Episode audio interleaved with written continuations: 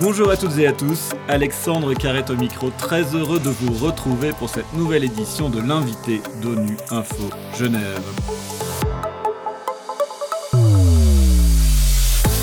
Ça se passe à quelques centaines de kilomètres de Genève. La semaine dernière, 234 migrants, dont une cinquantaine d'enfants, ont pu enfin débarquer dans le port de Toulon en France. Ils étaient à bord de l'Ocean Viking, un navire affrété par l'ONG SOS Méditerranée qui errait depuis trois semaines en mer en raison de tergiversations diplomatiques et du refus de l'Italie de laisser accoster le navire dans un de ses ports. Chaque année, des dizaines de milliers de migrants tentent la traversée de la Méditerranée. Selon l'Agence des Nations Unies pour les réfugiés, en 2021, ils étaient 123 300 à se lancer dans cette route migratoire au péril de leur vie. L'Organisation internationale pour la migration a ainsi comptabilisé près de 1300 décès depuis le début de cette année. Comment faire en sorte que la Méditerranée cesse d'être un cimetière pour de nombreux migrants? Que font les organisations internationales pour tenter de trouver des réponses à cette crise migratoire? Quelle solution pour les migrants On tente de répondre à toutes ces questions avec Vincent Cochetel, envoyé spécial du HR pour la situation en Méditerranée centrale. C'est notre invité cette semaine. Vincent Cochetel, bonjour. Bonjour. Et un grand merci euh, d'avoir accepté notre invitation. Alors tout d'abord, comment réagissez-vous à ces tergiversations diplomatiques autour de l'accostage de l'Ocean Viking? Alors le problème n'est pas nouveau. Hein. Je crois qu'on a une nouvelle donne politique en Italie qui explique un changement d'attitude vis-à-vis euh, des bateaux euh, appartenant à des ONG qui ont sauvé en mer des migrants et des réfugiés euh, en Méditerranée centrale.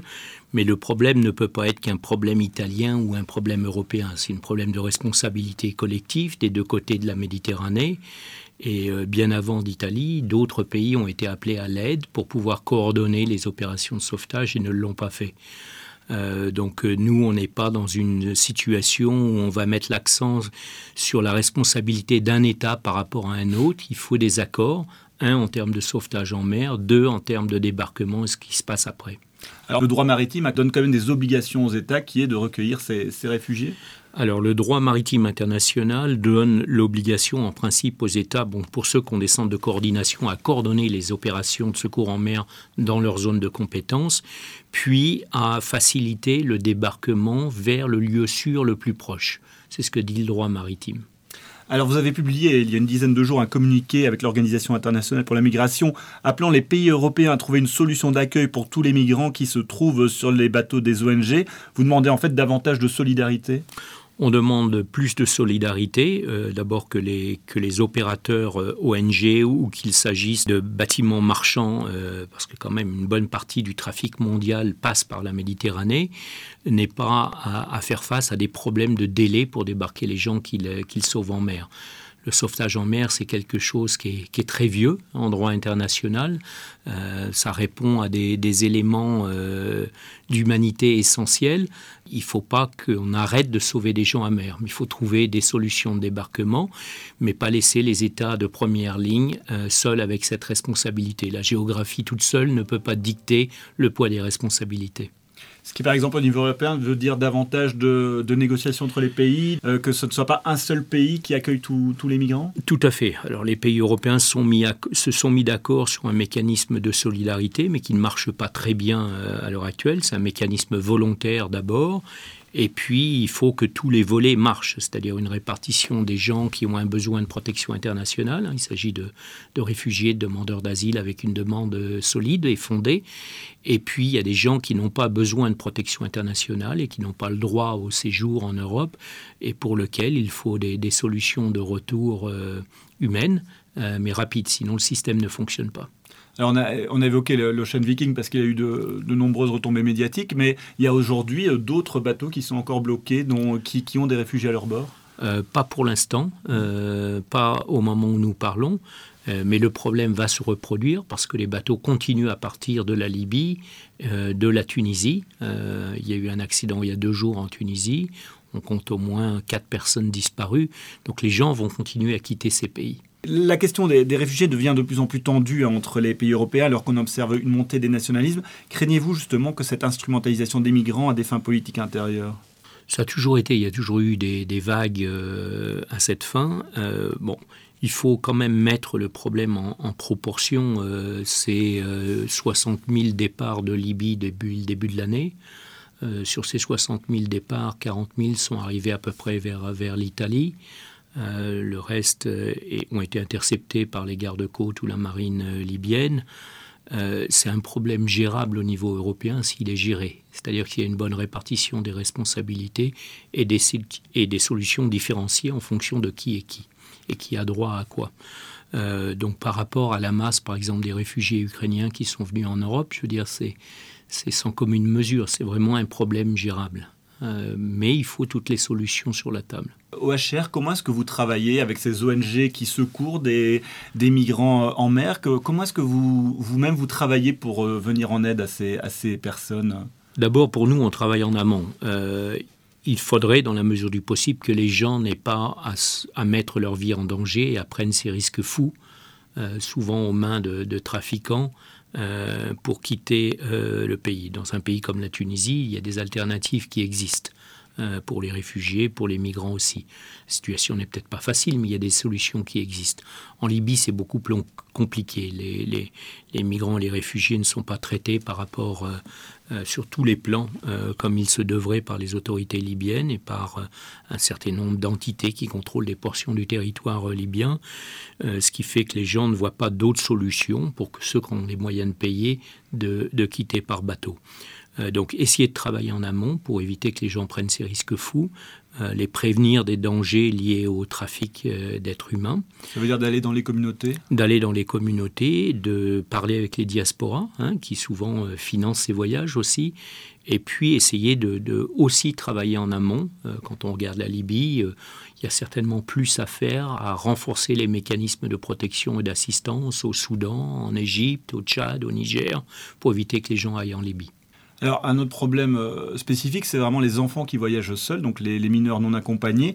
Euh, vous avez une approche spécifique pour ces, enfants euh, au HCR bah, il, y a des, il y a de toute façon des questions de vulnérabilité immédiate. Hein, et puis, parfois, les parents, les passeurs ont, ont encouragé les mineurs à donner un autre récit. Donc il faut d'abord établir un lien de confiance avec ces mineurs, donc dans un cadre et dans un environnement qui s'y prête, de façon à déterminer euh, quel est le meilleur intérêt de l'enfant? Est-ce que c'est une réunion familiale avec, euh, avec les proches, ses proches? Mais ça peut être en Europe, ça peut être en Afrique, ça peut être au Moyen-Orient, ça peut être multidirectionnel, la réunion familiale.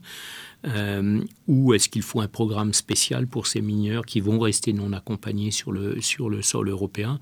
Beaucoup n'ont plus de lien avec leurs parents. Euh, beaucoup ont, fait euh, l'objet de, sévices en Libye aux mains des trafiquants. Donc c'est des gens sur lesquels, c'est des enfants avec lesquels il faut, il faut travailler sur le plan psychologique, sur le plan médical, sur le plan de la euh, reprise de confiance en soi, avant de pouvoir trouver des solutions.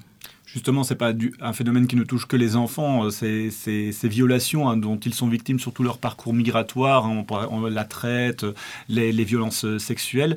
Euh, comment est-ce qu'on peut les accompagner davantage, justement, les, sensibiliser davantage à ces questions-là? Alors, faut les sensibiliser par des campagnes d'information, mais des campagnes d'information dans les langues des pays, dans les langues des communautés, et euh, ce n'est pas forcément les organisations du système des Nations Unies ou les ONG euh, internationales qui sont le, les, mieux placées pour le faire. Hein. C'est une question aussi de, de, confiance, de connaissance des communautés. Donc il faut travailler avec des acteurs locaux, euh, municipaux, des ONG locales, des ONG communautaires, travailler avec la diaspora et pas simplement passer de l'information. Parce que les gens savent que c'est dangereux, euh, mais tout le monde pense être plus intelligent et avoir une, une stratégie en fait d'adaptation au risque en se disant bon moi il va il va rien m'arriver mon passeur je lui fais confiance. En réalité les vies sont broyées en route. Euh, on voit le phénomène des départs en bateau mais il y a beaucoup plus de gens qui sont qui manquent à l'appel et qui disparaissent euh, sur terre euh, en allant vers le, nord de l'Afrique. Vous avez évoqué le fait que c'est euh, quelques dizaines de milliers de, personnes par an qui tentent cette traversée, malgré euh, les pays européens qui tentent d'empêcher cette traversée, malgré la situation en Libye. C'est un phénomène qui est inéluctable, qui va continuer? C'est un phénomène qui va continuer tant que la Libye sera ce qu'elle est tant que nous aurons des guerres sur le, sur le continent africain ou au Moyen-Orient, je veux dire, on n'a pas vu de situation s'améliorer ces dernières années, à part le processus de paix et de, cessation des statuts de réfugiés en, Côte d'Ivoire. On va voir ce que donne l'accord récent en Éthiopie. Autrement, on n'a vu aucune situation s'améliorer sur le continent. Au contraire, on voit des déplacements euh, forcés massifs de population. Ça a explosé dans des pays comme le Mali, euh, le Burkina Faso et les pays voisins. Et ce n'est pas simplement des, des mouvements vers l'Afrique du Nord ou à travers la Méditerranée ou l'Atlantique pour aller dans les îles Canaries. C'est aussi des mouvements qui affectent les pays côtiers du golfe de Guinée. Mais ça, on n'en parle pas, on ne les voit pas sur nos écrans. Dernière question, vous avez déjà évoqué le, fait que de nombreux réfugiés ukrainiens étaient venus en Europe. Euh, L'Union européenne semble, en tout cas les pays européens semblent davantage enclins à accueillir ces, réfugiés que d'autres réfugiés euh, issus d'autres pays en guerre. Est-ce que euh, comment vous réagissez à cette différence de traitement? Bah, en principe, il ne faudrait pas de différence de traitement, il faut une approche non discriminatoire de nos obligations. Euh, en réalité, quand on regarde à travers le monde, le, réfugié qui vient d'un pays voisin est toujours mieux traité que celui qui vient de, plus loin. On se demande toujours pourquoi il n'a pas été chercher l'asile dans un pays voisin plutôt que de traverser plusieurs pays, plusieurs continents. Mais il faut dépasser ça. Il peut y avoir des raisons pour lesquelles les gens fuient plusieurs pays pour trouver euh, asile dans un pays sûr. Euh, pour ce qui est des gens qui arrivent par bateau en Europe d'une manière irrégulière, euh, bon, il y a des réfugiés, mais il n'y a pas que des réfugiés aussi. Dans le cas de l'Ukraine, c'est un peu différent. C'est des gens qui fuient un conflit et qui, euh, pour la plupart, n'avaient pas le, choix que de quitter le pays. Vincent Cochel, un grand merci d'avoir répondu à mes questions. Je rappelle que vous êtes l'envoyé spécial du HCR pour la situation en Méditerranée centrale. Et c'est la fin de cette édition. À la réalisation, il y avait François Soubiguerre, Inès Grange à la préparation. L'actualité des Nations Unies continue sur notre site web ungeneva.org et sur le compte Twitter en français ONU Genève. À très bientôt.